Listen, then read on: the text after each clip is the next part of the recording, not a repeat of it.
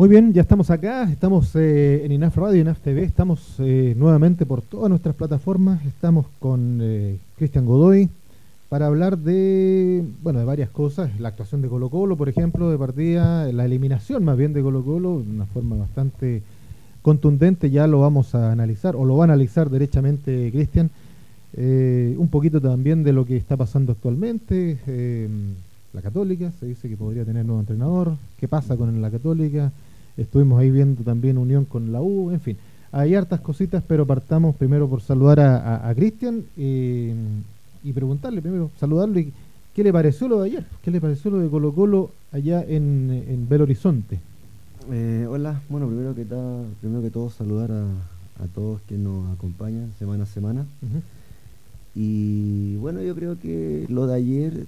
Eh, por ahí me habían dicho la semana pasada, da lo mismo, que Colo Colo haya ganado, ganó apenas al equipo B, en Brasil nos vamos a comer una boleta. Ah, así me dijeron, hincha de Colo Colo. ¿En serio? Así me lo dijeron. Pero anticiparon de una. Y yo no pensé que iba a ser tan boleta, pero eh, creo que ayer se desnudaron todas las falencias que, que presenta Colo Colo. Mm. Eh, en general eh, se vio como potenciado porque estaba jugando con un equipo brasileño, un equipo que como siempre lo, lo, decimos acá en el programa, eh, equipos que por más que no estén en los primeros lugares, eh, juegan en una liga que es de mayor intensidad. Entonces cuando, claro, eh, se enfrentan con un equipo que está acostumbrado a jugar a un ritmo más, más bajo, la diferencia se, se puede apreciar, más allá de que Colo Colo sea el actual campeón del fútbol chileno, más allá de que viene de jugar Copa Libertadores, eh, América es un equipo que viene de enfrentar semana a semana al Santos, al Sao Paulo, a Corinthians, Fluminense. Entonces, eh, viene jugando a un, a un ritmo mayor. Eh, los entrenamientos ya en sí son muy exigentes y basta con eso, parece, para poder doblegar a un, equipo chileno. Mm. tú dices, bueno, se desnudaron muchas falencias falencias que, que, ya se mostraron acá en, en, el fútbol local, en el campeonato local, pero que no eran, eh, digamos, percibidas o si eran percibidas, no eran explotadas por los rivales? Claro, porque más o menos todos los equipos juegan al mismo ritmo. Entonces, cuando ya tienes dos equipos que nivelan fuerzas, por decirlo de una forma, ya que para mí la intensidad de juego es la fuerza de, de un equipo, es como el potencial que tiene un equipo. Eh, Claro, un equipo que juega a mediana intensidad versus otro que juega a mediana intensidad, de repente se termina eh, definiendo por individualidades, de repente se, tiende a, definir por un equipo que aparte de jugar a menor intensidad también no desarrolla de buena forma los principios de juego. Ya entonces em, eh, ahí claro, Colo Colo a lo mejor logra zafar eh, partidos a nivel local, mm. pero cuando ya estamos hablando de jugar a, nivel internacional eh, se requiere jugar con una mayor intensidad, una mayor concentración, eh, las mismas capacidades, la, capacidad de concentración eh, se ve afectada por tener que jugar a una, mayor intensidad. La intensidad de juego no es tan solo una cuestión de intensidad física, sino que de intensidad mental. Ya una toma de decisiones rápida, de repente el mismo hecho de automatizar eh, ciertos tipos de movimiento hace que un jugador tenga que por ahí pensar menos, porque cuando recibo el balón desde la izquierda ya sé que el, jugador de la derecha ya está picando el vacío, entonces a lo mejor ya estoy girando y preparándome para lanzar ese pase en profundidad. Entonces tengo que pensar un poquito menos, entonces el hecho de tener que estar resolviendo jugadas eh, a mayor intensidad te hace eh, por ahí cansarte un poco mentalmente, genera por ahí algunas desconcentraciones y que al final en el partido de ayer todo eso se pudo ver más o menos con facilidad.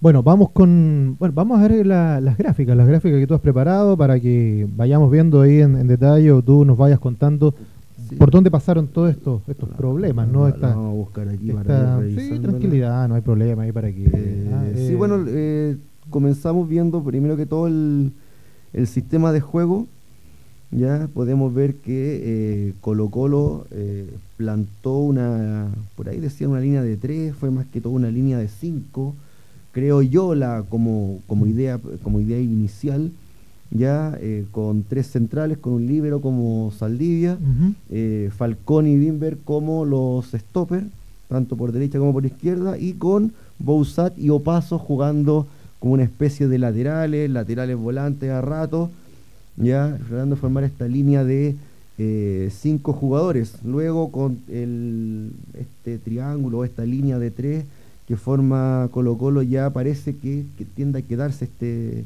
este dibujito con eh, Pavés, Gil y Fuentes. Ya.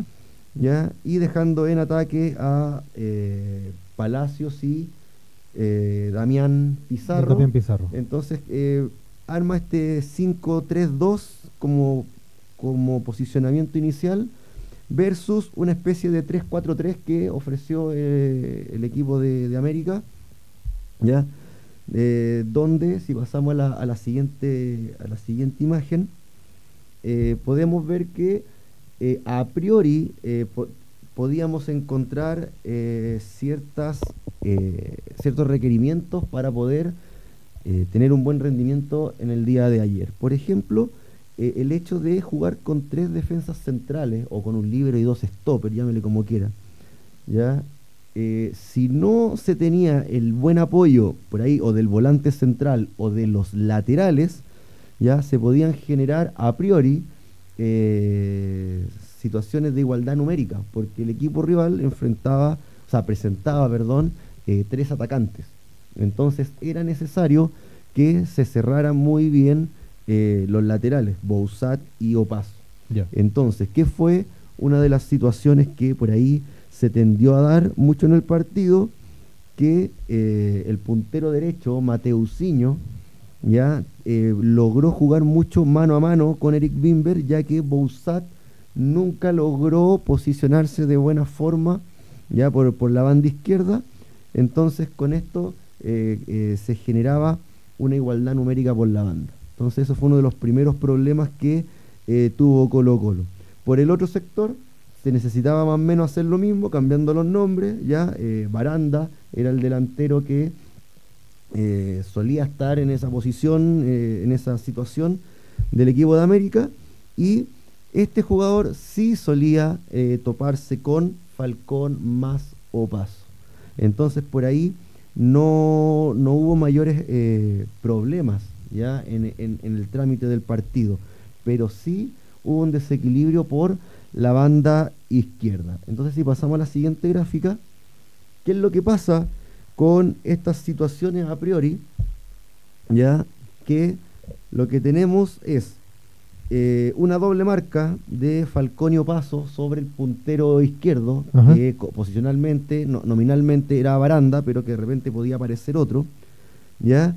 Eh, la, la no presencia de eh, Bousat en, en la marca de la, de la línea ofensiva de, de América generaba que se produjeran dos mano a mano por el centro.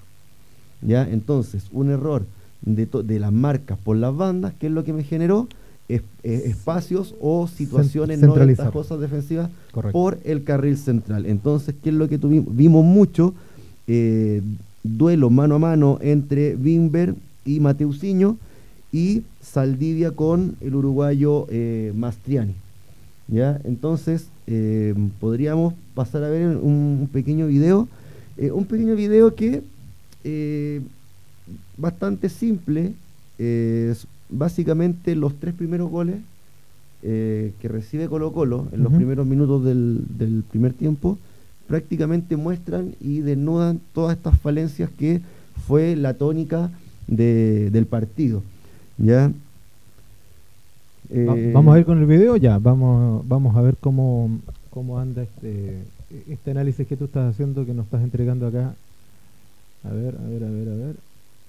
Y que de repente la maquinita se pega, ¿eh? ya ahí sí, Sí. ahí Entonces, está. ¿qué Ahí es lo que podemos ver acá? Podemos ver que eh, se da el primer mano a mano entre Bimber y un puntero, en este caso es Ale, ya el, el volante central que entra en ese en, en- la función del, del puntero, ya y que eh, genera un mano a mano por el centro entre Saldivia y Mastriani y que a la larga el no buen posicionamiento del lateral eh, generó que cuando se generó el, el pase en profundidad, Ujú. quedasen eh, un 2 contra 2, un mano a mano entre Saldivia con Bimber versus Mastriani y en este caso puntual Ale que entró en esa función de puntero derecho.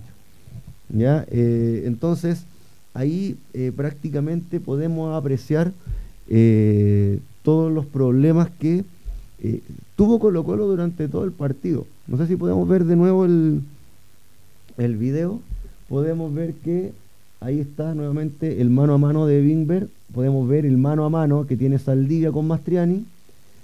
¿Ya? Y posterior a eso, cuando continúa la jugada, vemos que hay una, un problema en la marca. Ya ahí podemos ver que hay un jugador de Colo Colo que prácticamente queda mirando ya eh, la resolución de la jugada de ese centro y, y que no, no, no cumple uno de los principios de juego eh, o, o dos principios de juego que son súper importantes. Uno, que es el control estricto de las marcas en el área.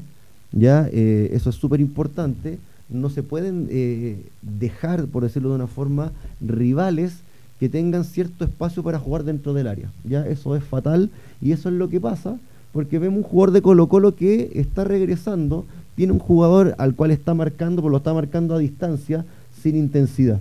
¿ya?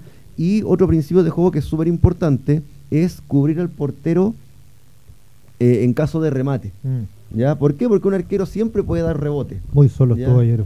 sí, Siempre puede dar rebote Mm. eh, un portero eh, por cualquier motivo, porque se le suelta el balón, eh, porque el balón es complejo y de repente, claro, puede atajar, no tiene la posibilidad de direccionar hacia dónde va a despejar el, el balón, o en este caso un balón que da en el travesaño y no y, y queda solo el delantero para poder finalizar. Ya, en el segundo, en el segundo gol podemos ver de nuevo el mismo problema. Ya, a ver si podemos re- por ahí retroceder un poquito el video para ver el segundo gol. Ya, ¿Dónde está? Por ahí, ahí, ahí, ahí. dejémoslo ahí. ¿Por ahí? Sí, dejémoslo ahí. Le vamos a decir al productor que lo. Ahí, ahí que está. Ahí, ahí, ahí, ahí, ahí Mira, ahí vamos a ver que se repite el mismo error. Ahí podemos ver que un jugador no toma la marca con intensidad y prácticamente es un espectador más de eh, la finalización de, del gol. Si vamos si damos play ahí y vamos al segundo gol, vamos a ver, eh, está la repetición. Eh. Podemos ver el, el mano a mano que se genera, que fue lo que vimos en la gráfica eh, anterior.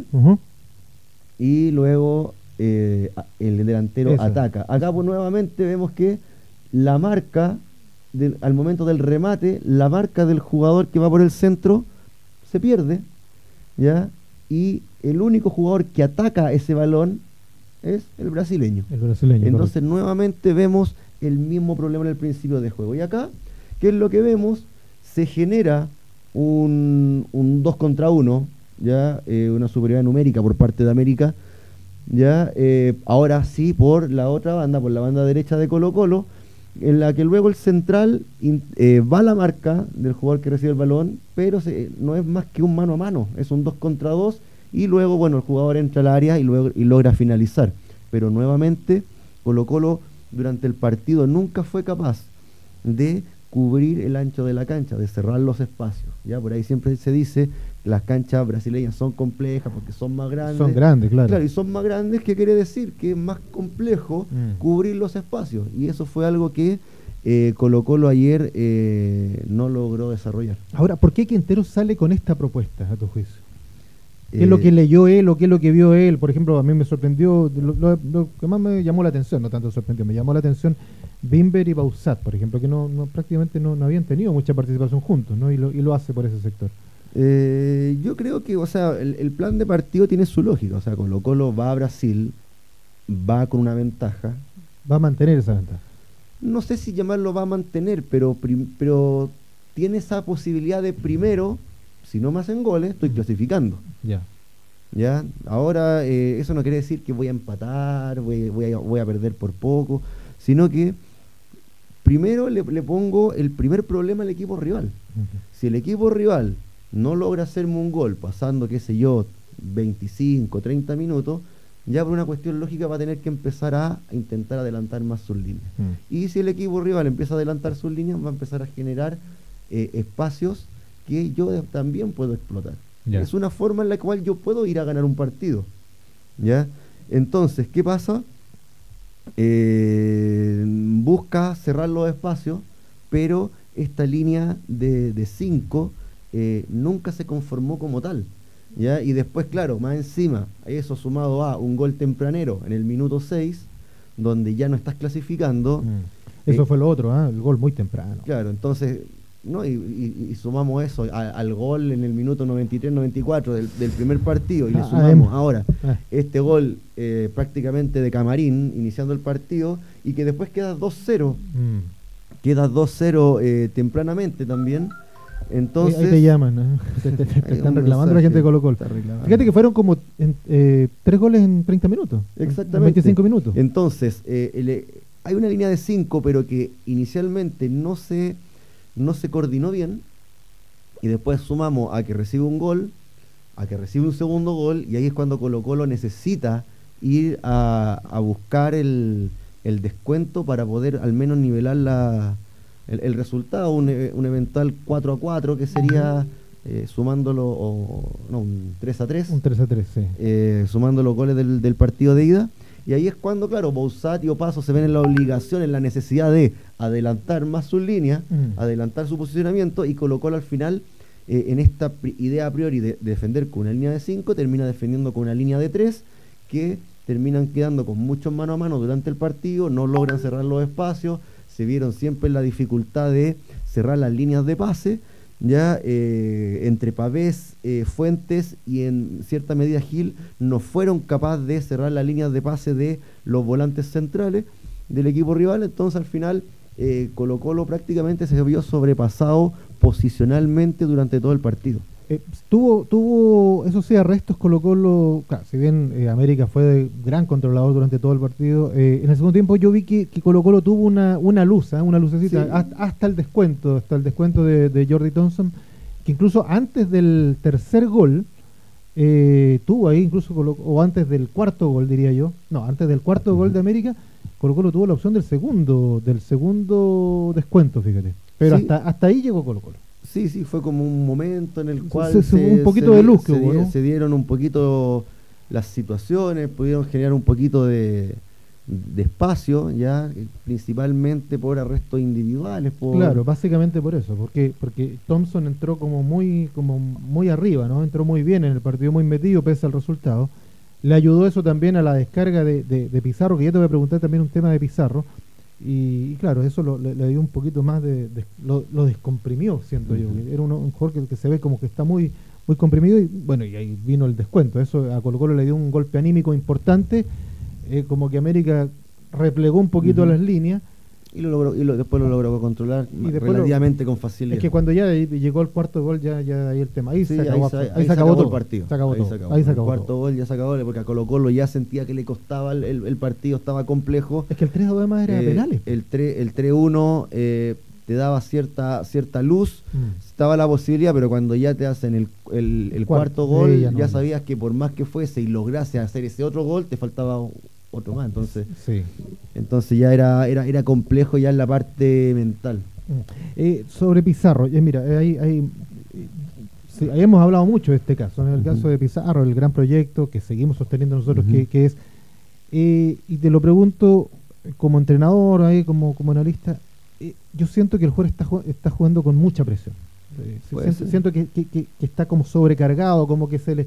Él siente al momento de enterar que que tiene mucho peso encima por este tema de marcar goles. De hecho, la otra vez tuvo que, hizo un penal, como que uno pensaba que se iba a sacar. Eh, como entrenador, no será en beneficio del jugador, ¿no? de, los jóvenes que irlo dosificando en el ingreso o no en las titularidades, en, los partidos, para irle quitando un poco esa carga que aparentemente tiene o que se le ve. Sí, es una, es una opción, o sea, una, una, una opción que podría tener el, el cuerpo técnico, de decirle, viejo, eh, aquí la, la, responsabilidad de los goles no es solo tuya. Mm. Eh, podrían de repente acompañarlo con otro delantero centro. Eh, ayer lo hizo más o menos con, con Palacios, pero Palacios tampoco es ese jugador que, que te va, que genera espacios con su movilidad dentro del área, o sea, no, no maneja esa, esa funcionalidad. Mm. ¿ya? eh, o, alternarlo en las titularidades, decirle, ok, o sea, tranquilo, eh, vamos con, con Lescano, vamos con Venegas, eh, vamos con el que sea, pero después entras tú. Take it easy. tranquilo, la, la responsabilidad no, no, es tuya. Es una opción, es una opción, pero eso ya es una cuestión que se tiene que ir manejando en, en la interna. Hay que saber bien qué es lo que está pasando. A lo mejor el chico no sé si estará presionado o no, de repente uno por todo lo que lee, después uno como que... Pero tú cómo lo ves? ¿Cómo lo ves ahí cuando está en la cancha, cuando lo, ves que va a cada pelota, cuando ves que está ahí? Eh, yo veo que él está haciendo su juego, yo, yo, lo, yo lo veo bien, a mí me gusta cómo juega, él está haciendo su juego, el, el problema es que un poquito el, funcionamiento del, equipo, que por ahí no lo, no lo, acompaña, mucho. O sea, en algún momento, en algún programa hablamos de la, posibilidad de acompañarlo mm. para alguien que le arrastre una marca, que le saque un central, eh, para que le genere algún, algún espacio para poder eh, finalizar de forma cómoda, eh, es, una, es una alternativa, es una opción. Ya, yo creo que hay que buscarle variables. Ya. Hay que buscar variables. Y, el problema yo creo que viene un poquito más de, de atrás, de, que no se logran generar los espacios mm. para que se puedan finalizar de, buena forma las jugadas. Más que una cuestión individual yo lo veo relativamente bien, eh, pero como digo, hay que, hay que buscar variables, hay que buscar opciones. El, problema, claro, es que hay otros problemas internos, el caso de, del escano, que es bastante puntual, que se va, que no se va.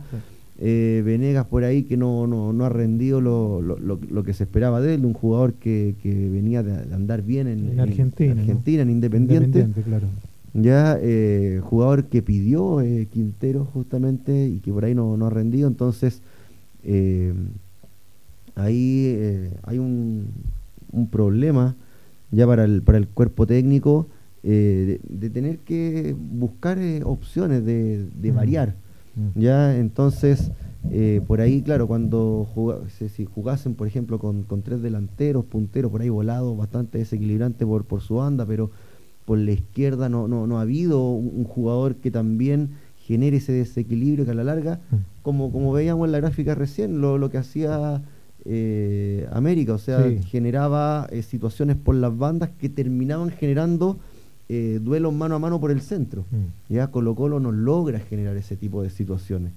Lo, lo, lo, de volado, a menos que sea por una lesión, bueno, él venía de una lesión y que no, ayer estuvo, lo fue citado, estuvo pero que el colombiano esté por delante de él me llamó la atención también, fíjate. ¿eh? Debe estar ahí, me imagino que no en su óptimo, en su nivel 100%.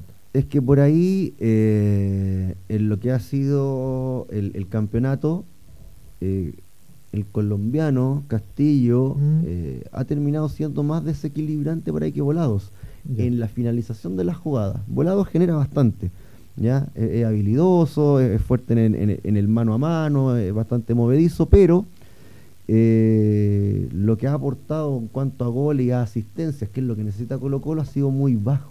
Ya. ¿ya? Eh, que ha estado mejor Castillo. ¿Qué pasa? Que, bueno, sin ver los números, no recuerdo cuál ha sido específicamente el aporte de Castillo, no lo recuerdo, pero el caso de Volados es que ha aportado tres goles, tres asistencias. Es una buena cuota para un semestre, para un mm. puntero. El problema en esos números es que tres goles y dos asistencias fueron en la fecha 1 entonces, desde la fecha 12 en adelante, o sea, hasta la, fecha 16, no, no, recuerdo, 15 partidos, en los cuales una sola asistencia. cero goles, una sola asistencia. Y el problema está en que no se finalizan las jugadas. Entonces. Lo que más se pide en el momento del trabajo es finalizar las jugadas. O, por ahí por donde se está interpretando el, problema de Colo Colo. Mm. Yo por ahí dije, no es tanto el problema en la finalización, es el cómo generó las jugadas para poder finalizarlas. Claro. Entonces, eh, creo que por ahí, eh, si el tema se está abordando por necesito finalizar las jugadas que creo, eh, no sé si es la forma correcta, yo creo que es eh, cómo generar los espacios para finalizar las jugadas. Yo creo que desde ahí se debe abordar el tema y Colo Colo tiene opciones para ello. O sea, eh, está el chico Moya, ya que tuvo un muy buen paso por Ñublense, ya que llega a Colo Colo, es un puntero muy hábil, que juega por la izquierda, que me ayudaría entre un Volados o un Thompson, o, por mí ambos, ya me encantaría que jugaran Volados y a lo mejor Thompson de volante por la derecha, podrían hacer una tremenda dupla, más o paso, podrían romper mucho por el sector derecho, habría que ver si se logra también tener un equilibrio a la hora de marcar, en, el momento defensivo, ya y por el sector izquierdo eh, se necesita lo mismo, ya Bousat no, no ha podido generar mm. eh, lo mismo por la banda, eh, está la opción de Moya, que anduvo muy bien en, en Ñublense y que podría generar e-, eso, esos desequilibrios por la banda. Está la, opción de Oroz también, que me gusta muchísimo como, como, como jugador, un jugador muy joven que tiene mucho futuro, ¿ya? Pero, eh, por ejemplo, en el sistema de ayer no cabían los punteros. Claro. Porque estaban jugando con línea de 5, con tres volantes más centralizados y dos delanteros, uno más menos de referencia y uno otro como, como Palacios que era como más movedizo, era como media punta, mm. pero no habían punteros. Bueno, eso, eh, un, poco para cerrar, eh, siento que también eh, Quinteros reacciona tarde al, cambio, a la modificación, a, darle un, golpe al, equipo cuando ve que en, bueno, en 30 minutos se le vinieron tres goles. Siento que no, no, no, tuve esa reacción para lo que se espera de un técnico de esa, de esa capacidad, ¿no? Y que supuestamente veía cómo se, era evidente que por los flancos, por el lado de, de, de, entraban muy fácil y por el otro lado también. No, no tomó, no, no supo tomar o no, o no quiso tomar las medidas respectivas. Es que ahí es, complejo porque eh, era, era, prioritario en ese momento, claro, eh, modificar algo mm. Para poder contrarrestar estos, estos apremios defensivos que estaba teniendo Colo Colo. Mm. El, el, problema era que tampoco estaba generando y a lo mejor, por decir un ejemplo, eh, sacar a Bausat, dejar a Bimber de lateral, volante y, que ingrese otro central. A lo mejor pudiese haber dado un poco más de estabilidad, pero a esa altura, a lo mejor esa propuesta me, me, me ofrecía menos en ataque. Claro y la prioridad ya pasaba a ser el ataque. Entonces justamente los laterales empiezan a, proyectarse más, mm. a, adelantar su, posicionamiento y a la larga eh, eso también me genera complicaciones en defensa. Bueno, eh, en resumen, y un poco también lo hemos hablado acá, eh, lamentablemente una vez más los representantes chilenos, mm. uno de los principales representantes chilenos queda fuera primero quedó afuera en un grupo en Copa Libertadores donde era más que abordable avanzar. Sí. Él por lo menos se veía con, con, Monagas con, y con Pereira, que no eran equipos realmente de la primera línea que uno espera como Boca, por ejemplo. Y que Boca dentro de los cabezas de serie tampoco era de lo más tampoco fuerte. era lo más fuerte. Si habían dos de los equipos cabezas de serie que tenían más bajo nivel, eran justamente Boca y por ahí había un grupo que no tenía ni un equipo muy fuerte, que es donde justamente eh, clasifica Olimpia, ya. Eh, donde estaba un equipo argentino, no recuerdo, eh, un equipo, mm, pero de, segunda línea, ya, ya y, no, no había ni un equipo como un coco ya como que te aparezca un, River Plate, un Fluminense, claro. Entonces, claro, no tenía uno un, cabeza de serie muy fuerte y Mónaga y Pereira eran dentro de los equipos que habían en la Copa, eh, esos equipos que por ahí eran más, más abordables. Entonces, claro, quedar fuera de, de, esa instancia era complejo, o sea, te, genera un, panorama complejo y ahora quedar eliminado con el colista. Con el colista, claro. Con el, colista. Y que más encima eh, de local vuelve a jugar con un equipo alternativo. Mm. O sea, si vemos eh, jugadores como Mateusinho, eh, como Mastriani. Claro, porque la prioridad para ellos es salvarse del descenso. Exactamente, incluso están en, Copa Brasil, están por ahí. Mm. la semana pasada estaban a pasos de pasar a llegar a las semifinales. Entonces también, pues la prioridad para ellos era la Copa, era salvarse del descenso. Y ayer podemos ver jugadores como Mastriani, como Mateusinho, que no completan dos partidos de titular mm. en, la Serie A de Brasil, que no, no, no, completan dos partidos sumando todos los minutos, no, no llegan a, 180 minutos de, en cancha. ¿ya? Entonces, eh, podríamos nombrar otros jugadores más que por ahí tampoco eh, son, eh, por decirlo, titulares en, el equipo y juegan con Colo Colo y, y tampoco es que te ganaron 2-0, o sea, son 5 goles. 5-1, lo, que te, hace 5 goles la, reserva del colista. De, la palabra que tanto le gusta a los periodistas, ¿eh? el fracaso. Esto es, es, eso, ¿no? Eh, quizás, de repente un poquito difícil, pero cuando ya se suman... Es que, claro, yo, yo sumo las dos. Sumo, sumo el tema del Copa Libertadores y sumo este de la Sudamericana. Exactamente, y que, y que fueron situaciones ambas fueron eran situaciones abordables. Abordables, claro. Eran situaciones abordables. A eso voy, a eso voy. Claro, porque de repente, claro, Ñublense queda afuera. Sí, no, era Flamengo, era Racing. y logras quedar tercer lugar en, el grupo. Mm. Eh, claro, quedaste eliminado. Y era tu primera participación. Claro, exacto. Entonces, ahora, claro, un grupo que era abordable para poder clasificar, no vamos a decir que era fácil, pero era abordable. O sea, no había ni un rival que dijésemos, tal vez Boca estaba unos peldaños arriba, pero no había otro equipo que dijéramos, no, este equipo era, era, mm. complejo, eh, no, no había ni un equipo que fuese mejor que Colo Colo a priori. ¿Ya? Y ahora, claro, en, un sorteo te toca con un equipo brasileño, pero con el colista, y más encima te propone eh, una llave con el equipo B. Muy alternativo. Eh, donde los jugadores más importantes como Juninho, como Maidana, como Abelar, como Heraldo, Aloisio, no, no están. No están. Entonces, eh, podríamos llamarlo un poquito fracaso, no, no, de repente. Sí, esa palabra molesta, pero, pero, pero, yo creo que es que uno representando un poco el sentimiento del hincha, ¿no? Básicamente, yo creo que ellos sienten que el tema quedó muy al debe el, equipo al respecto. Eh, ¿Algo más de Colo Colo?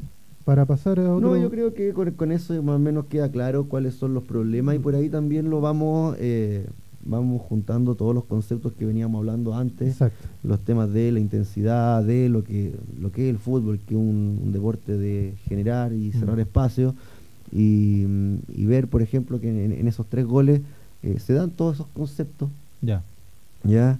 Eh, muestra que eh, por ahí lo, que faltó, o no, sé, no, sé, si lo que falta, pero es corregir en a nivel nacional eh, poder mejorar lo que es la intensidad de juego y corregir ciertos conceptos que por ahí de repente son básicos como principios de juego, ¿ya? Eh, los principios de juego son acciones técnico-tácticas que te sirven para jugar mejor. Ya. ya que el hecho de, desarrollarlas ya te permite jugar mejor y el hecho de no desarrollarlas o desarrollarlas mal eh, te hace jugar peor el juego. Perfecto. ¿ya? Y podemos ver por ahí principios de juego, generar superioridad numérica defensiva, colocó por ahí en varias jugadas no logró generarla y lo, y lo, vimos en la gráfica y después lo vimos en el video. Eh, eh, cubrir al portero ante un remate y mm. vemos que en los dos primeros goles no se, no se genera, no se desarrolla ese, principio de juego que son cuestiones que se deben eh, enseñar en la, en la base, en la formación de, de los jugadores, en el, fútbol, en el fútbol formativo. Perfecto, bueno, nos quedan unos pocos minutos. Eh, nos va a quedar al menos un representante chileno. Tiene que definir eh, Ñublense con Audax. Ya igualaron el primer partido 0 a 0. ¿Qué esperas del, de, este otro? ¿Cómo lo, cómo... Otro partido muy, muy cerrado. Cerradito, sí, eh, no lograron sacarse diferencia en el marcador y tampoco tanto en el trámite del partido. Mm. Ya fue un partido bastante equilibrado. Bastante equilibrado. donde hay dos equipos que han tenido unas campañas por ahí irregulares. Mm. Eh, Audax por ahí eh, comenzó la temporada eh, no muy bien, tuvo cambio de cuerpo técnico, lograron un tremendo rendimiento con esta llegada del nuevo cuerpo técnico, creo por ahí estaba conversando ayer con, con el eléctrico. Con Roberto. Con Roberto, claro que mm, en los 10 primeros partidos con el nuevo cuerpo técnico fueron 8 triunfos un empate, creo. Ah, Entonces, eh, claro, se logra eh, mejorar mucho el rendimiento y ahí fue justamente cuando eh, logran ganar a Santos, mm. logran unas victorias también en, el torneo nacional. Dejaron ahí Tembeleque a Racing también, ¿no? Exactamente, y luego de eso vuelve el equipo a caer como en un pozo, se vuelven a, ver por ahí las mismas deficiencias que se veían con el cuerpo técnico anterior, eh, por ahí eh, ya le empiezan a tomar la mano a algunos jugadores que, la, que estaban eh, mostrando un, buen rendimiento. ¿ya? Y por ahí lo que, lo, que le falta, creo yo, a, este Audax es por ahí sorprender con algo. Mm. Ya creo que lo, ya, ya lo- los equipos ya le hicieron una, una buena lectura de, de cómo estaban jugando. Ya han, logrado controlar esos puntos fuertes que, que estaba teniendo el equipo y, lo que, y creo que lo que necesitan es un poquito de revolución ahí, eh, generar variantes para qué, para ser un poquito más impredecible. Ya por ahí creo que eh, está la tarea para, para Audax. Y Ñublense, eh, eh, también un equipo que por ahí se, se ha ido formando en el camino, Mm. donde que perdió varios jugadores por, por el buen rendimiento, Exacto. Mateo, Moya, etc- etcétera. ¿ya? Y llegaron otros jugadores muy buenos, como Enríquez de, de Audax, que era uno de, uno de los mejores jugadores que tuvo Audax la temporada anterior. Llega. Oyarzo de, Sí.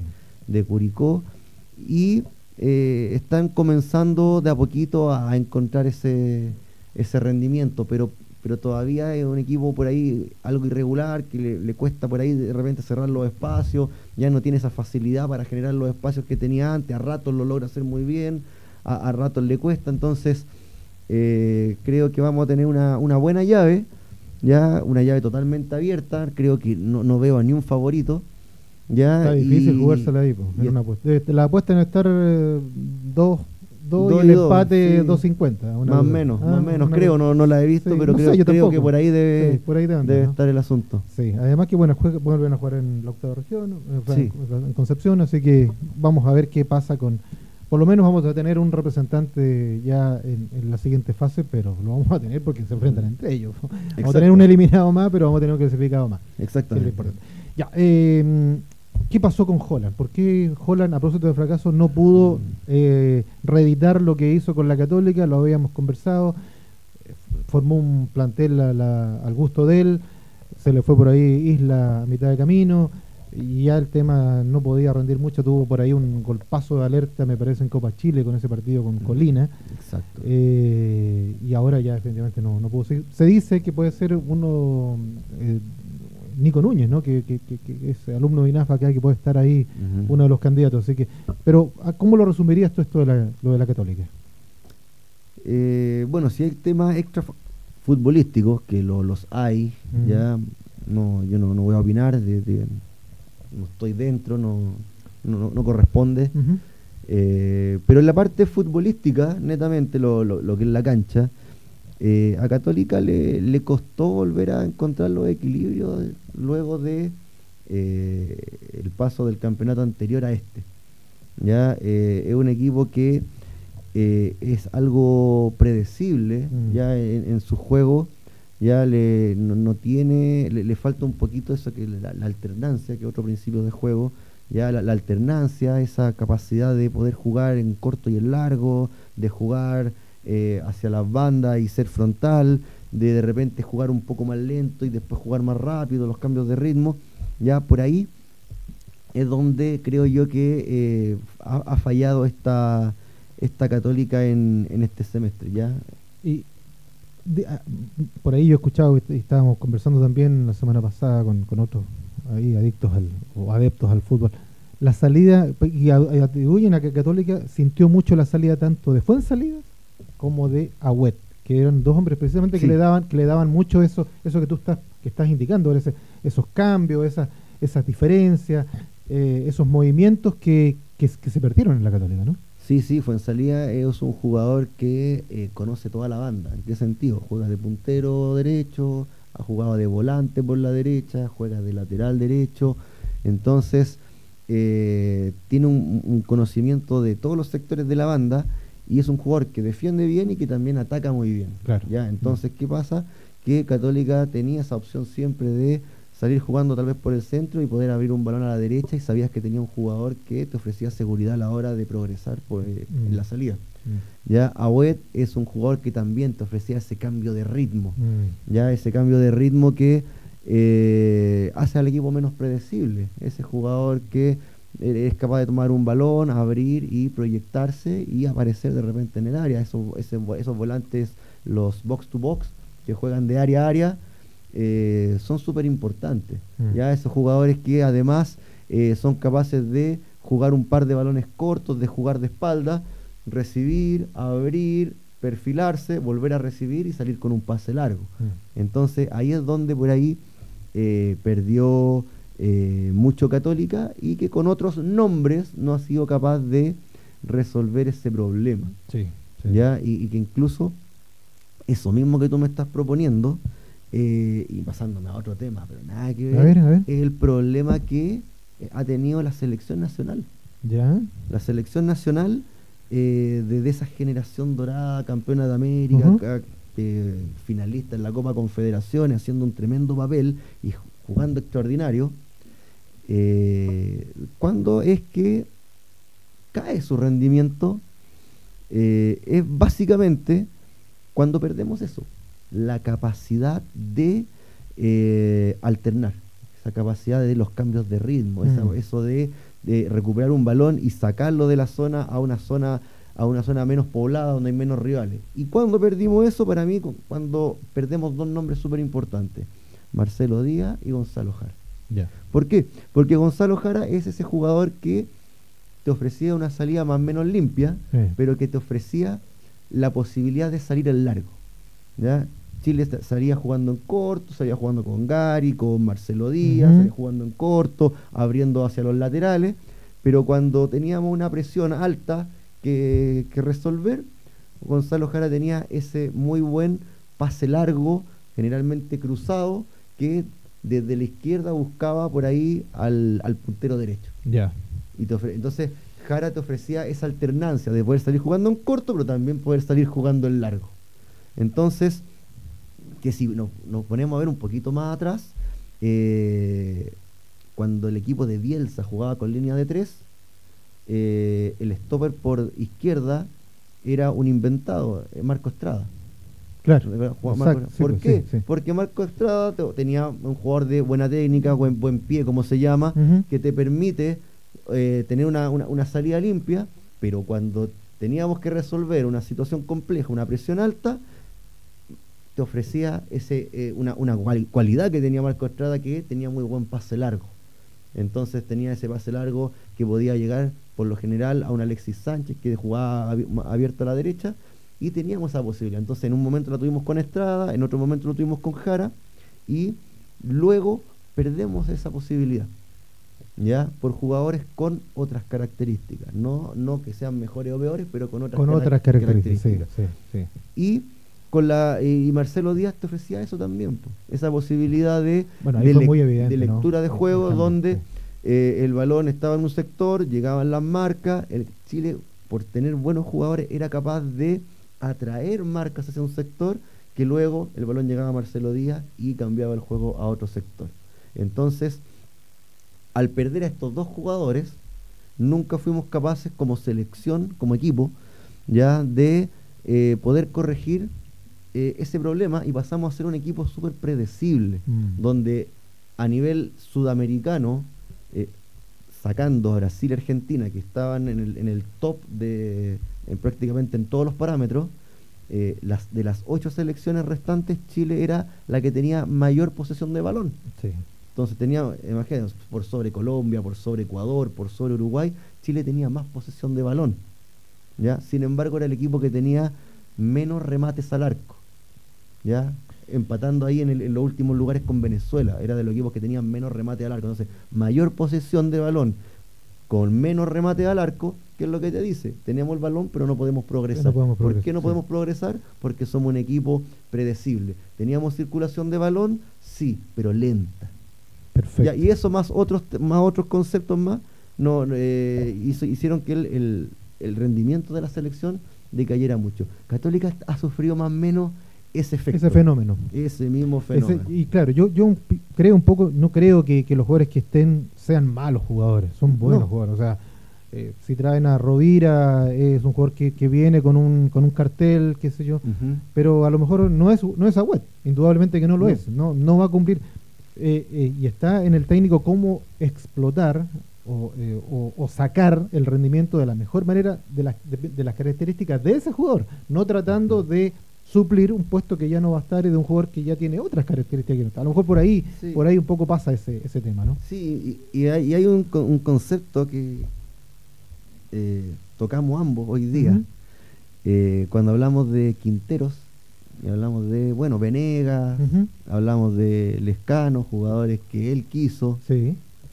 Eh, ahora hablamos de que Holland armó su plantel, que él trajo jugadores. Y ambos están teniendo justamente problemas con los jugadores que, Que llegaron trajeron, claro. y con el funcionamiento que se está generando. Entonces ahí llegamos a un concepto que para mí es súper importante. Eh, cuando los técnicos empiezan a armar el plantel. Para mí el técnico no debiese ser quien arma el plantel. Ya. Debiese tener obviamente influ- eh, influencia en lo que es la conformación del plantel, pero el plantel debe, debiese, debiese estar armado por un departamento específico. El scouting.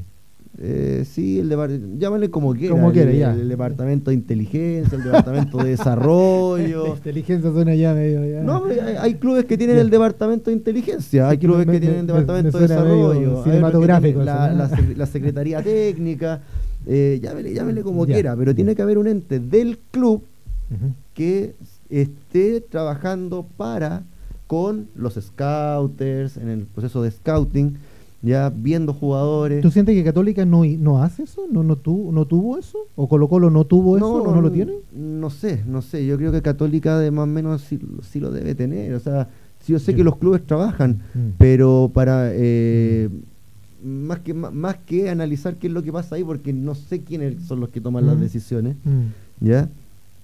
Eh, pero es un concepto que para mí es súper importante. Está bueno, Eh, está bueno.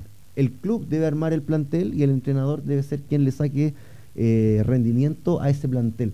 ¿Por qué? Porque claro, eh, un entrenador, de repente, ¿qué pasa?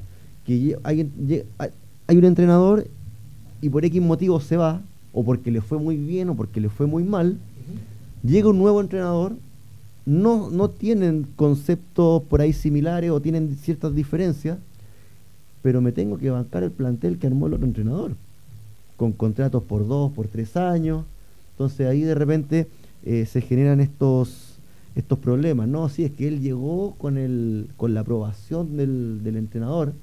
Sí, porque el entrenador. Es como lo que le pasó a, Carlos Palacios en, Inter, que va, eh, llega, no, no, no sé por qué, cómo, con qué proceso, pero llega y llega bajo la aprobación de un entrenador y ese entrenador dura de ocho semanas, lo cortan, llega otro y, y- y pa- Carlos Palacios pasa a ser un cortado en el, en- en- Exacto. en el equipo. Bueno, sí, claro, sí. Entonces- veces. Entonces, claro, acá tienen que como eh, haber proyectos de, de club. Ya tienen que llegar jugadores con el, llamémosle el, el ADN o el- las características que quiere el club. O sea, eh, a lo mejor va a jugar, un- mi- en mi club eh, juega con línea de cuatro y los laterales no se proyectan mucho. Entonces no me traigan a Marcelo de lateral izquierdo, si es un jugador que prácticamente es un puntero no es lo que necesito. Tremendo lateral y a lo mejor es mejor que el que vamos a traer, pero ese no era para este Es equipo. otra, claro. Este jugador es para este equipo. Entonces, es saber bien, tener una buena lectura, qué es lo que el equipo necesita. Entonces, sí. Eh, Como comprar los neumáticos apropiados del auto. Exacto, ¿no? Ah. estos son súper buenos, sí, pero estos, le- estos Pero, son pero los estos que... son los que le calzan a la llanta. pues. Exactamente. Ya. Entonces, eh, se va a web. Ya, ¿con qué mediocampo quedo? Con tal jugador, con tal jugador, con tal jugador. ¿Qué es lo que me falta? ¿Qué características de jugador me faltan? Entonces hay que buscar un jugador con esas características, no traer un buen nombre. Ya, perfecto. Porque a lo mejor, eh, por darte un- un- cualquier ejemplo, o sea, estábamos hablando, eh, Agüet se va, eh, ¿qué jugador me ofrece el box to box? ¿Qué jugador me ofrece la alternancia en el juego? Y, y van y me traen a Gary Medel de volante central. Mm. Gary Medel, tremendo jugador, pero no me va a ofrecer el box to box.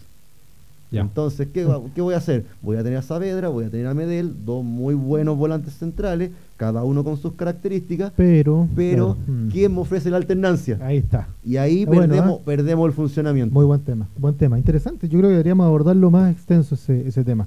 Eh, voy- cerremos, eh, tuve- yo tuve la oportunidad, no sé si tú también, para cerrar, eh, de esta semana o de estos días que hemos tenido, eh, el lunes ahí unión con, con la U, la U que venía muy bien, venía muy prendida, campeonato nacional, cerrada la fecha, eh, yo pensaba que el partido iba a ser mucho más cerrado. y Debía la- ser mucho más Debía cerrado. ser mucho más cerrado, pero la verdad que la U jugó como, como no había venido jugando y la Unión jugó como no venía, venía jugando muy bien planteado, me parece, el partido por Ronald Fuentes, Ujú. que lo, lo, lo, arma muy bien desde atrás, eh, pensando justamente cómo, cómo jugaba la U y, y gana de manera muy contundente, pudo sido incluso mucho más, y deja a Unión, yo diría, muy bien perfilada para algo más. ¿eh? La Sí. Unión ahí uno la ve Sí, mira, con mucho valor joven también. Sí, lo de, lo de la U eh, creo que eh, es lo que le pasa de repente a equipos que son más reactivos que de proponer. Claro. ¿Ya? Eh, la U es un equipo que es más reactivo, eh, lo hace bien, ¿ya? Eh, se cierra bien atrás, cubre bien los espacios y luego tiende a salir eh, de forma rápida. Mm. Ya tiene jugadores para ello, Poblete eh, a- aporta mucho. No voy a decir que es un box to box, pero que se junta con, con- con la línea de defensores cuando hay que hacerlo. eh, se proyecta, es un jugador bastante mixto, por decirlo de una forma. Tiene buenas cualidades para defender, buenas cualidades para atacar. Tiene a Mateos que le da esa alternancia, entonces de repente aparecen esos pases largos de Mateos que eh, buscan eh, explotar espacios. Y delanteros que eh, son rápidos. O sea, Palacio, un jugador movedizo que tiene buena lectura de Mm. los espacios, lo, lo mostró mucho en, en, en- en Unión, ya que se generan muchas ocasiones de gol, ya y con eh, Guerra, que también es un jugador que apre- eh, presiona harto, es movedizo, eh, tiene esa cualidad de pasar el balón y buscar un espacio. Entonces, claro, como equipo reactivo andaba muy bien. ¿ya? Pero cuando eh, se encuentra con un equipo de, de Unión que le propone algo más o menos similar en, en- en ese partido, Sí, pues, sí. eh, y cuando la U tiene esa necesidad de proponer, no logra eh, de mostrar un buen funcionamiento Mm. ahí, en esa situación. ¿ya? Entonces eh, se vio un poquito eh, mermado su rendimiento por, por el planteamiento, el muy buen planteamiento que le, que le hace Unión, y que luego ya con, con los goles, la U no, no- no tuvo esa reacción para la, la situación.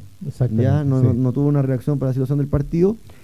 Y Unión, eh, para mí, uno de los equipos que me gusta de este campeonato. Tiene muy. Yo encuentro que muy buen plantel. Mm. Me, me gustan los jugadores que No tienen es un gran plantel, pero es un buen plantel. No tiene jugadores descollantes, pero Claro. tiene todo lo que necesita. Exacto, o sí. sea, o sea, tiene eh, a un Garate. Tiene, a ver, perdón, tiene, de- yo creo de partida a un tremendo, para, para mí, como se, se arma de atrás, y para mí, yo siempre he sostenido, un arquero es un porcentaje muy alto. Tiene un, y Zanahoria Pérez está en un momento, Sí, yo diría, no, de, lo, de lo mejor. Sí, pero es que Zanahoria viene hace, Hace, varios, no, hace mucho, varios no, desde Católica. siendo de lo mejor Absolutamente. hasta que llega Católica Sí, y sí, por ahí sí, tiene que em- Mm. a empezar a comer banca y lo, lo- lo saca un poquito de, de este Mm. panorama si Zanahoria Pérez fue citado a la, selección nacional. y debiera ser citado, me parece a mí, por lo menos por, estar en por lo que viene, por lo que viene mostrando, por lo que viene mostrando, eh, creo que es uno de los de las seis cartas que son seleccionables. O sea, absolutamente. Lo- los tres que ya estuvieron en la última nómina, eh, Tuto de Paul, Sí, eh, no, sí. Zanahoria Pérez y por ahí algún otro, Bravo. eh, Los arqueros tenemos, tenemos, tenemos. hay, hay, hay harto, hay varios. Hay, harto, y, y hay un par de arqueros que vienen pisando, o sea, Vigorú que lo vamos a tener ahora en, en Premier, capaz. Vamos a ver, ¿eh? Vamos Esperemos a ver, que juegue. Está bueno eso. Y Vamos a invitar este- a Iván Contreras ahí para que nos haga un análisis completo. sí, podría ser. Y este chico que llega al Norwich, eh, Vicente Reyes, También. Eh, son dos muy buenos proyectos que, Mm. que tenemos. Entonces, bueno, si lo vemos desde atrás, ten- eh, Unión tiene un tremendo portero, Mm.